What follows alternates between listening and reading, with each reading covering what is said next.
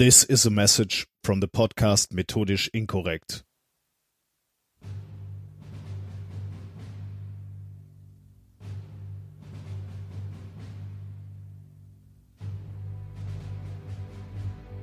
Dear Mr. President, this is an introduction to the best podcast in Germany.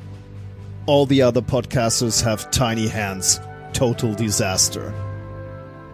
In our podcast, we talk about the best science papers in the world. Great papers. Of course, only the good science. None of this climate change rubbish. You will love it. We have the best experiments in our episodes. Great experiments. They work great. Always. Never fail. It's a fact. We have American gadgets in every episode. Good, honest American gadgets. American gadgets are the best gadgets. And we have the Mexicans pay for them.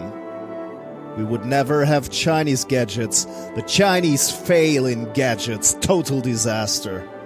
Anyone who says anything else is fake news. Period. We love walls and we love embargoes. In fact, we love embargoes so much that we gave ourselves the embargo that we are not allowed to show any experiment in Hall 1 at the Chaos Communication Congress. It's true. We love it. Mr. President, we totally understand it's going to be America first. But can we just say methodisch inkorrekt second?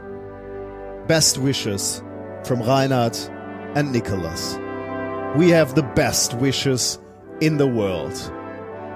And by the way, if you are planning cyber attacks on our website, you find it under www.logbuchnetzpolitik.de.